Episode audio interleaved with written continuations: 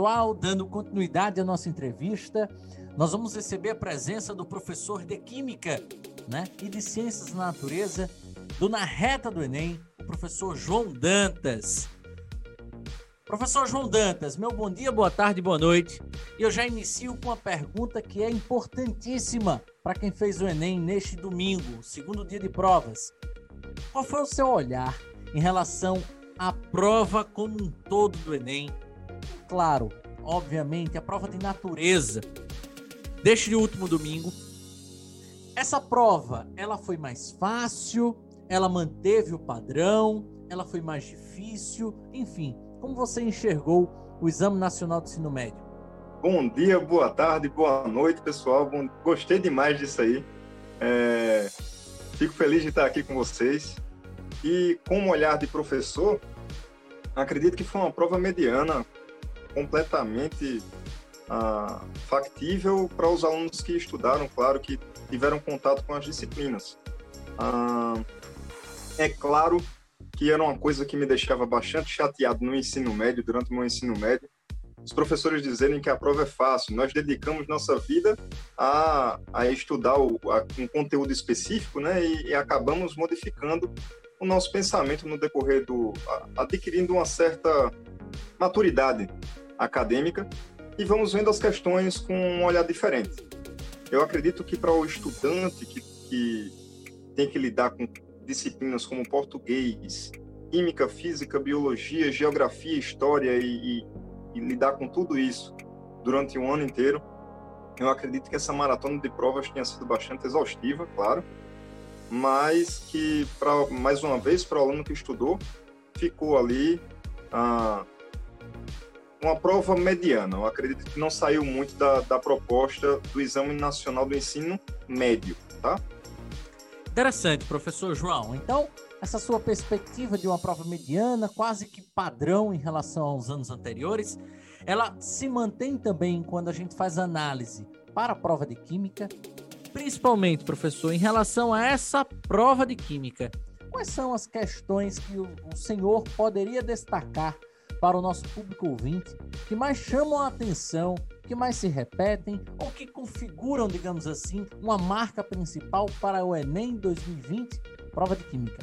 A prova de Química, para mim, uma palavra que define, definiu bem a prova de Química é a interdisciplinaridade. Existem algumas questões de química que a gente não sabe se resolve por uh, física, tem um quê de biologia que pode ajudar, então existe uma boa interdisciplinaridade no, no decorrer da prova fui observando isso, inclusive nas questões de biologia e de física também, pegando questões ah, cotidianas, né? O Enem gosta muito disso, de aplicar o cotidiano na, na prova. Existe, existiram algumas questões que foram ba bastante repetitivas, principalmente a questão ambiental. A prova foi pautada em, em química ambiental, ah, questões sobre petróleo, questões sobre a polímeros e outras questões que, que os alunos puderam ver, é, foram bastante repetitivas e o, a química verde, a química ambiental foi bastante presente nessa, nessa prova. Posso falar por mim, como professor de uma portuguesa e que fiz Enem ao longo dos últimos anos, sem sombra de dúvida, a prova de química sempre foi um grande desafio para mim, né?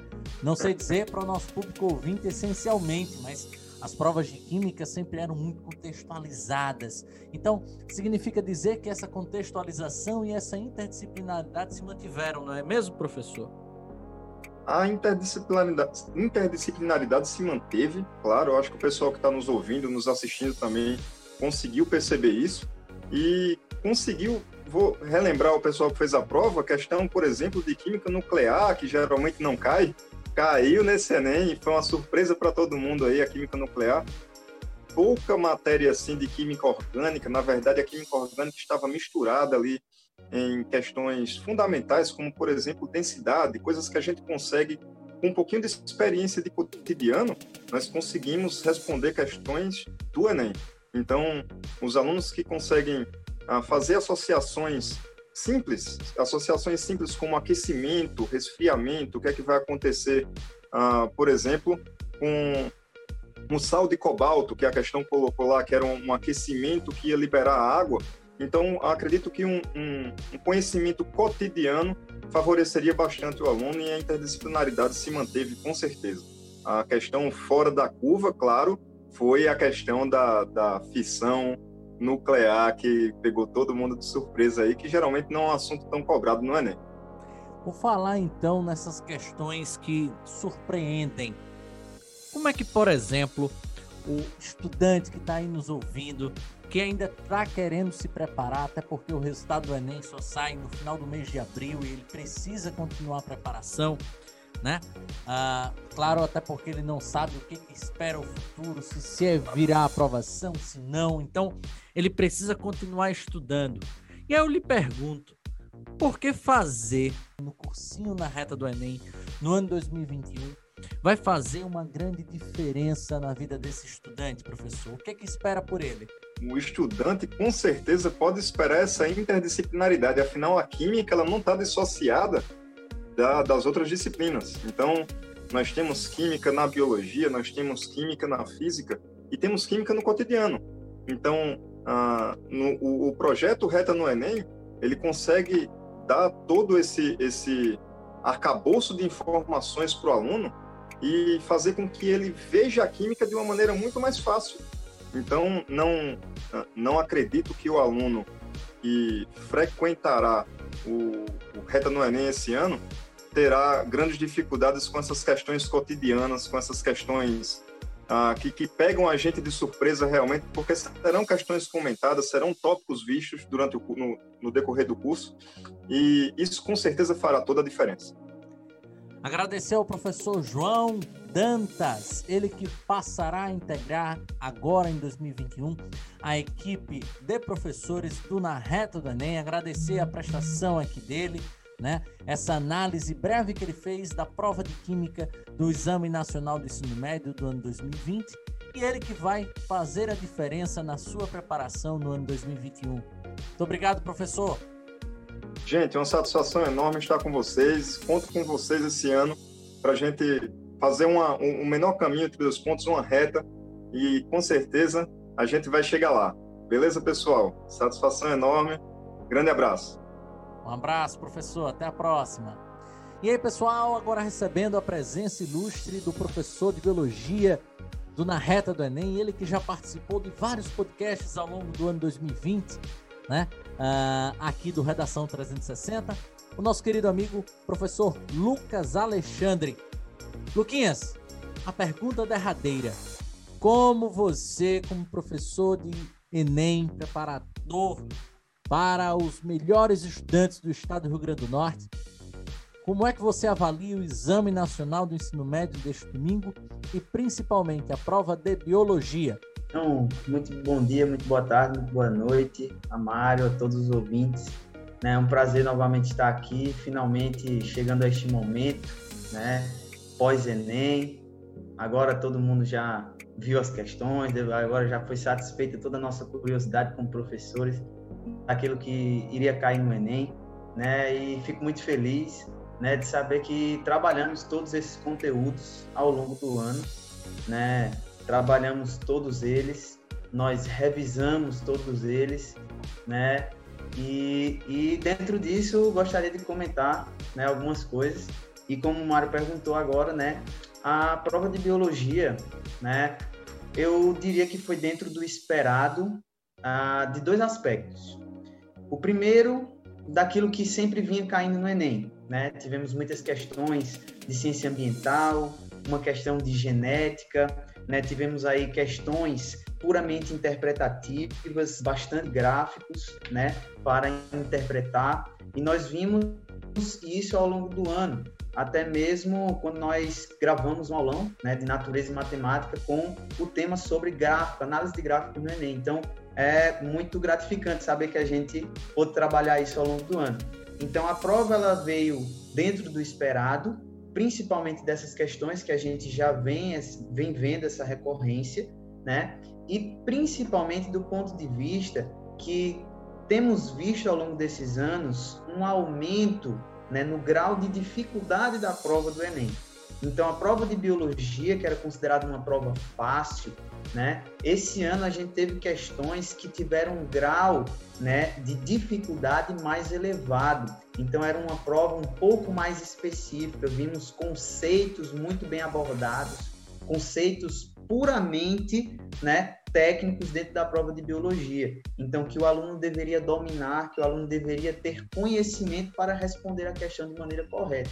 Então, isso é um, um, padrão que vem se colocando no, no, Enem, né? esse retorno aos conceitos mais clássicos da biologia. Né? E dentro disso, né, essa é a minha análise assim, inicial sobre a prova. Essa elevação no grau de dificuldade, ainda manteve-se algumas questões com aquele nível fácil, mas a grande maioria né, nós notamos um elevado nível, né, um, um grau de dificuldade mais elevado que nós podemos ver.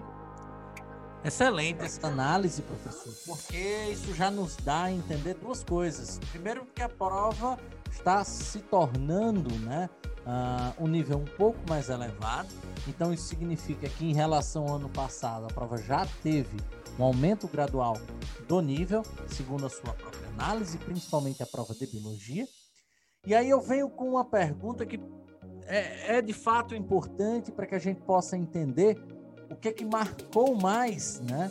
Na, no Exame Nacional de Ensino Médio, na prova de Ciência e Natureza e principalmente a prova de Biologia. Tem uma ou mais de uma questão que a gente possa considerar as questões mais belas, as questões com maior índice de dificuldade ou, quiçá, de maior índice de erro? Com certeza. É, nós vimos aí né, uma, uma cobrança mais específica na área de genética, né, nós tivemos dois, duas questões bem importantes que eu gostaria de destacar, né, que é a segunda Deixa prova eu que eu estava aí, professor. Né, Para quem não acompanhou a live do professor Lucas, né, de revisão de véspera no nosso canal aqui no YouTube, não acertou essas duas questões de genética. Ele trabalhou genética de uma forma incessante no aula de véspera. Então, como o Mário bem colocou, né, nós tivemos aí né, esse trabalho bem de véspera mesmo, né, na sexta-feira do Enem, então, estava bem quentinho, bem recente na memória dos alunos aí. Ah, e a gente teve duas questões com conceitos bem básicos, assim, e que foram cobrados de maneira muito específica. Né? Nós tivemos a questão, na prova que eu examinei, a questão 94, né, da prova rosa, que foi uma questão que falava sobre a formação do café, né? A constituição genética do café que nós tomamos, né? Como uma planta aí que é fruto da hibridização de duas espécies diferentes. E essa questão, ela foi bastante discutida até mesmo por outros professores e até alguns professores que a indicaram como uma possível questão é, suscetível a um pedido de anulação, né, pelos conceitos de citogenética que nós temos envolvidos aí. Então, o aluno precisava ter um conhecimento do que é a citogenética, o estudo dos cromossomos e as suas alterações estruturais, numéricas, e uma diferenciação muito clara do processo de meiose né, dos animais e das plantas, bem como né, uma diferenciação muito clara entre aneuploidias e euploidias, ou seja, alterações cromossômicas numéricas simples que alteram apenas um cromossomo ou dois no máximo, em detrimento de alterações que modificam um lote inteiro de cromossomos, que seriam aí as euploidias, que como a questão pedia, né? Então essa questão é, eu gostaria de destacar bastante. E para mim a questão mais difícil deste Enem também girou em torno da genética, né? Que foi a questão às 115 da prova rosa, que foi a questão que trabalhou sobre genética de populações né? Um conceito que muitas vezes é deixado por último, né? Genética de populações e que trouxe atrelado essa genética de populações os conceitos de tipos sanguíneos, né? Que a gente viu bastante detalhadamente no nosso aluno de revisão, né? Então, essa questão ela tinha um nível elevadíssimo, né? Envolvia contas certo? Então, é uma questão bem complicadinha de se resolver, mas para aqueles que se deleitam na biologia, uma questão linda sobre genética de populações envolvendo tipos sanguíneos. Né? Então, acredito que essas duas questões foram as que deixaram mais a cabeça dos alunos aí fervendo na hora da prova. É, ademais, né, nós temos aí questões muito simples que nós já esperávamos de ciência ambiental. Vimos muitas questões, questões sobre pré-sal, questões sobre uma questão sobre ciclo do carbono, né? Ciclo biogeoquímico sempre cai na prova todo ano, né? Uma das minhas apostas era o ciclo do nitrogênio que havia sido negligenciado na prova passada, mas caiu durante aí muitas provas. E aí novamente nós tivemos um ciclo biogeoquímico dessa vez do carbono, né? Nós vimos algumas questões puramente interpretativas, como eu bem falei, com análise de gráficos, como uma questão que envolvia o tratamento de câncer, né, a, a utilização de quimioterápicos. Né? Então, acho que assim uma prova bem diversificada. Né? Os alunos da gente aqui na Reta Cursos né, pegaram essa prova e com certeza amaram, né? que a gente conseguiu abordar a prova inteira durante esse ano, né? E principalmente nas nossas revisões, a gente pegou bem ecologia. Como eu falei lá na revisão, eu disse, gente, dá um abraço aqui ó, na sucessão ecológica. Dito e feito, caiu sucessão ecológica na prova. Espécies pioneiras, uma questão linda, fácil, tranquila, que quem assistiu nosso aluno de revisão com certeza acertou, né? Então a gente tem aí esses processos aí muito bem apresentados na prova e também um retorno do que a gente viu como questão mais difícil do ano passado, que era o envolvimento de processos bioenergéticos intracelulares, que ano passado abordou temas né, da cadeia respiratória envolvidos nos processos de respiração. Esse ano a gente teve uma questão abordando conceitos sobre fotossíntese, também por uma questão simples, mas que necessitava aí da atenção dos alunos. Então, uma prova maravilhosa, assim, ao meu ver. E aí eu deixo né, o meu foco naquelas duas questões de genética, né, que brilharam os olhos aí e fizeram a cabeça dar, dar um giro com certeza na hora da prova. Luquinhas, para a gente encerrar aqui, né? Qual a mensagem que você deixa para essas pessoas que estão nos ouvindo, estão ouvindo aqui o podcast Redação 360 no Spotify, no YouTube, enfim, qualquer tocador de sua preferência. Por que, que ela tem de escolher o Na Reta do Enem para estudar em 2021 e se aproximar cada vez mais da aprovação do seu sonho? Fácil e rápido para a gente dizer o porquê disso, né? Primeiro, né, quem acompanhou redação 360 durante o ano acertou o tema da redação do Enem, né? Então não tenho mais o que falar. Segundo, né, a parte de humanas foi muito bem trabalhada pelos nossos professores de humanas. E, né, não poderia deixar de puxar a sardinha para o nosso lado, né, equipe de natureza, né, que praticamente a gente deu a prova aí para a galera, né? Então, a revisão na sexta-feira de biologia, genética e ecologia, olha só o que, é que a gente tem na prova do Enem. As duas questões mais difíceis de genética e uma porrada de questões de ecologia que a gente trabalhou na sexta-feira, sucessão ecológica, ciência ambiental e tudo mais aí, ciclo biogeoquímico. Então, você só não passa se não quiser, porque a reta está aqui para fazer você chegar mais perto do seu sonho. Muito obrigado, professor Lucas Alexandre. Até a próxima. Valeu, Mário. Obrigadão. Trazendo para a entrevista agora o professor de Física do Na Reta do Enem 2021, o nosso querido amigo professor Saulo Amorim. Meu querido amigo Saulo Amorim, inicialmente meu bom dia, boa tarde, boa noite.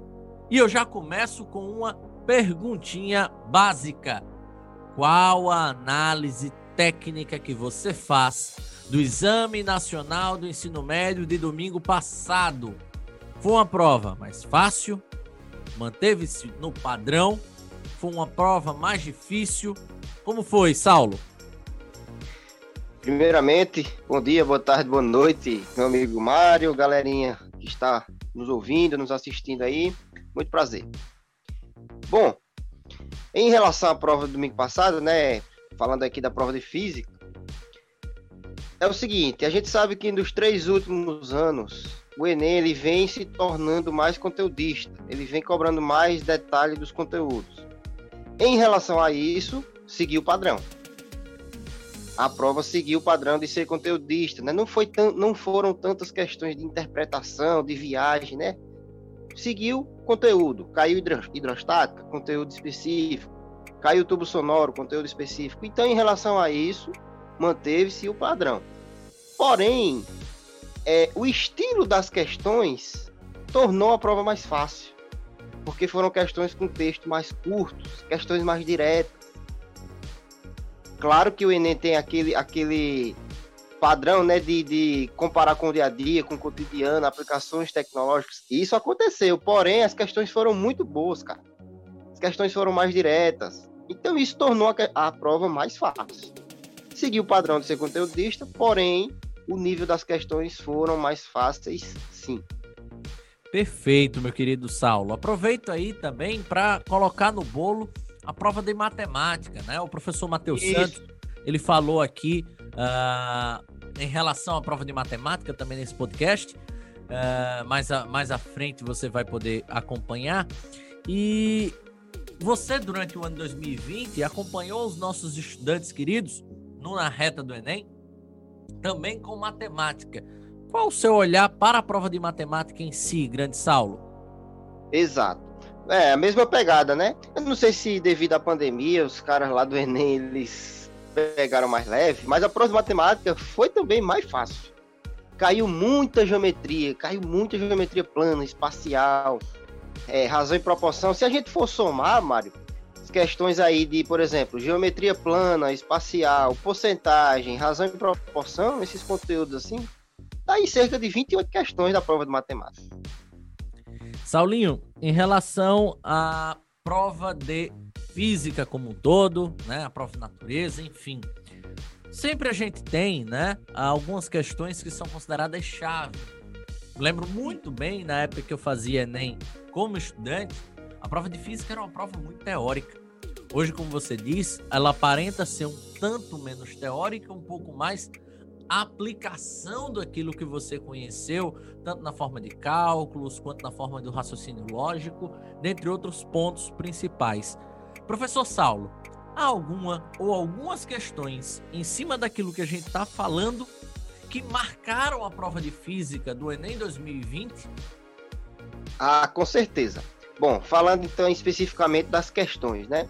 Eu posso citar, vou começar citando aqui, ó, rapidamente, duas questões de eletrostática. Porque não é padrão do Enem cobrar eletrostática. Acho que caiu uma, duas vezes na história do Enem.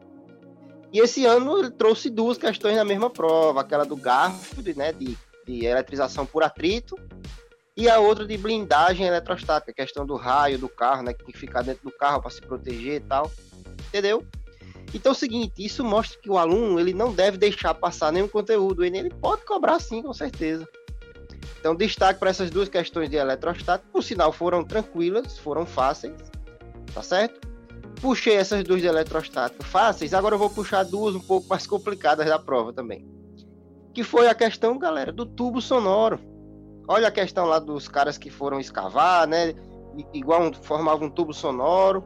E aí o aluno ele tinha que saber a relação do comprimento do tubo com a frequência, com o harmônico, uma questão bem específica. Também não era padrão do Enem cobrar tubo sonoro. Cobrou esse ano.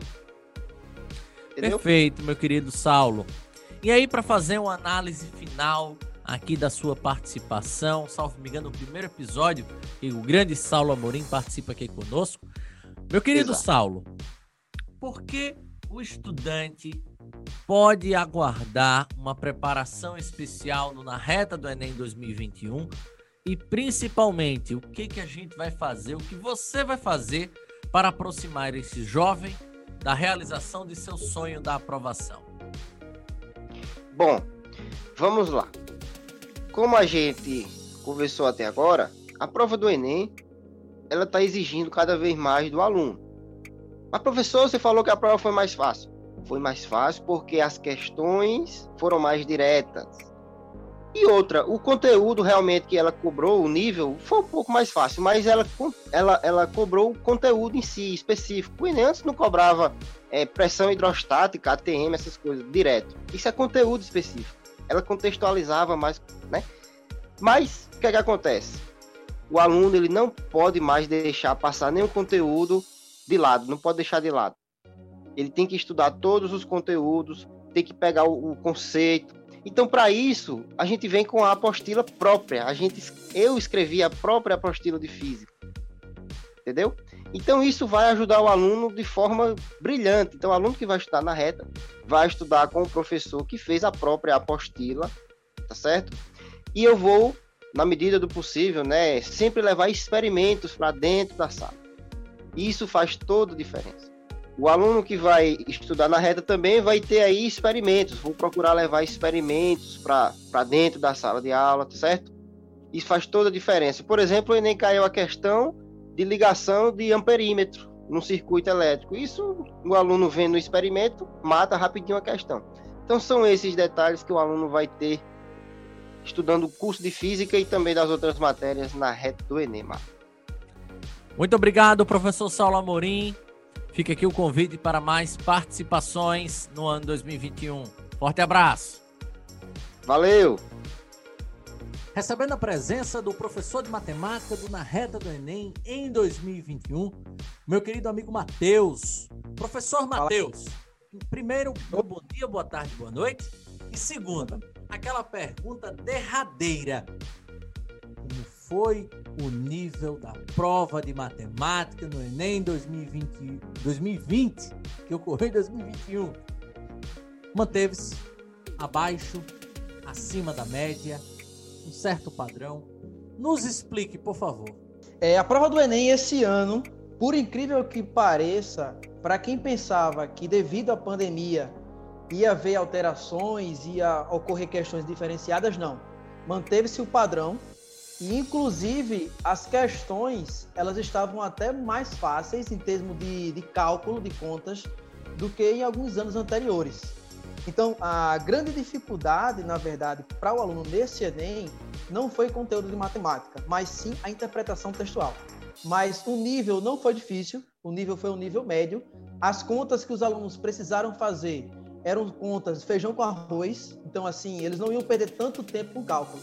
Então, a grande questão do Enem esse ano foi a leitura. Então, se o aluno ele se fatigou na leitura, isso provavelmente pode ter prejudicado a sua interpretação textual e ele ter errado. Mas o nível das questões estavam de nível fácil e médio, e até as questões que são consideradas difíceis, elas estavam de cálculo simples também. Perfeito. Eu fiz o Enem no ano passado, né? No caso, ano retrasado, 2019 e eu me lembro muito bem de uma questão, uma questão terrível de matemática, que uh, tentei fazer e não consegui, infelizmente. E fui assistir né, a resolução dessa questão, uma questão sobre volume de reservatório, que me misturava com parte de área. Né? Era uma miscelânea de, de elementos que levariam a essa questão, uma miscelânea de cálculos, de interpretações, de reflexões. E aí o candidato precisaria levar muito tempo para resolver essa questão. No ano 2020 ocorreu questões em que ele teria que, na verdade, usar múltiplas interpretações. Por exemplo, questões que envolvia volume e capacidade. Ou seja, são situações matemáticas que são parecidas, mas a unidade de medida diferente. Volume são em metros cúbicos, centímetros cúbicos e capacidade é litro. Então, essas situações em que o aluno precisava fazer conversão e que, inclusive, foi um dos assuntos abordados no nosso aulão de revisão, juntamente com o professor Saulo, desde ter que perceber essas conversões. Perfeito, professor. A minha pergunta era mais direcionada a isso. Era para saber, houve esse ano alguma questão assim que marcou, ou algumas questões que marcaram né, o Enem 2020 em matemática? Como essa questão que a gente fez referência do ano 2019? É, as grandes questões do Enem desse ano, que os alunos citaram ter marcado, foram as questões que envolviam é, geometria espacial. Então, que falavam de projeções é, de sólidos e que o Enem gosta muito dessa parte de cone, dessa parte de cilindro, que caiu, inclusive, cone, cilindro, é prisma.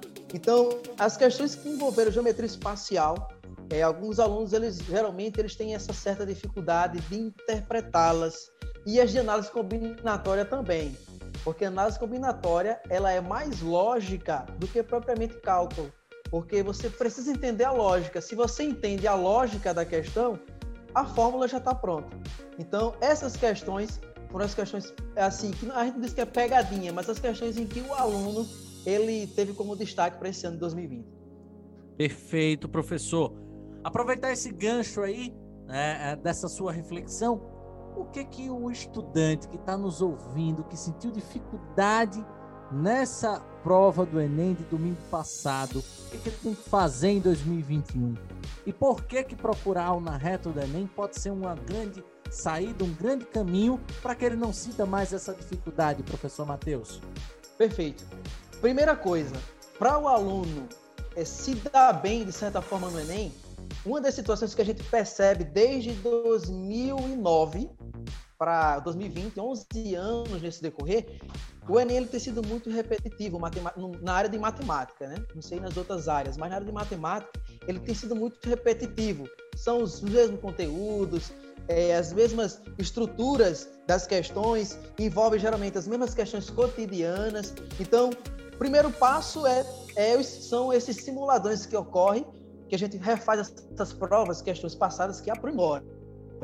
E com relação ao na reta, primeira coisa, a metodologia. É, o na reta tem um material que eu achei assim surpreendente porque eu não tinha visto isso em alguns outros concursos, que são 30 capítulos que vai trabalhar as 30 habilidades envolvendo as sete competências do Enem. Isso é de suma importância principalmente para aquele aluno que tem dificuldade de interpretação textual. Porque matemática no Enem não é só cálculo. E em qualquer lugar não é só cálculo. Quem faz graduação em matemática precisa de interpretação textual. Inclusive, a gente paga disciplina desse tipo.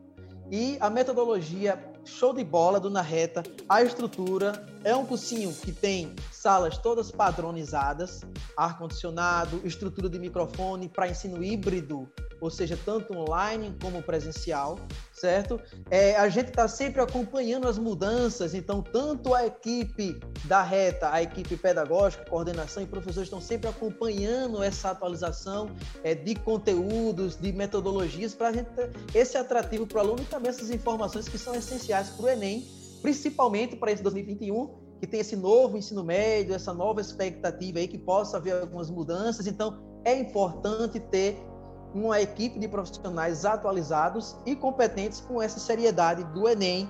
E é isso que o Narreta pode proporcionar para vocês.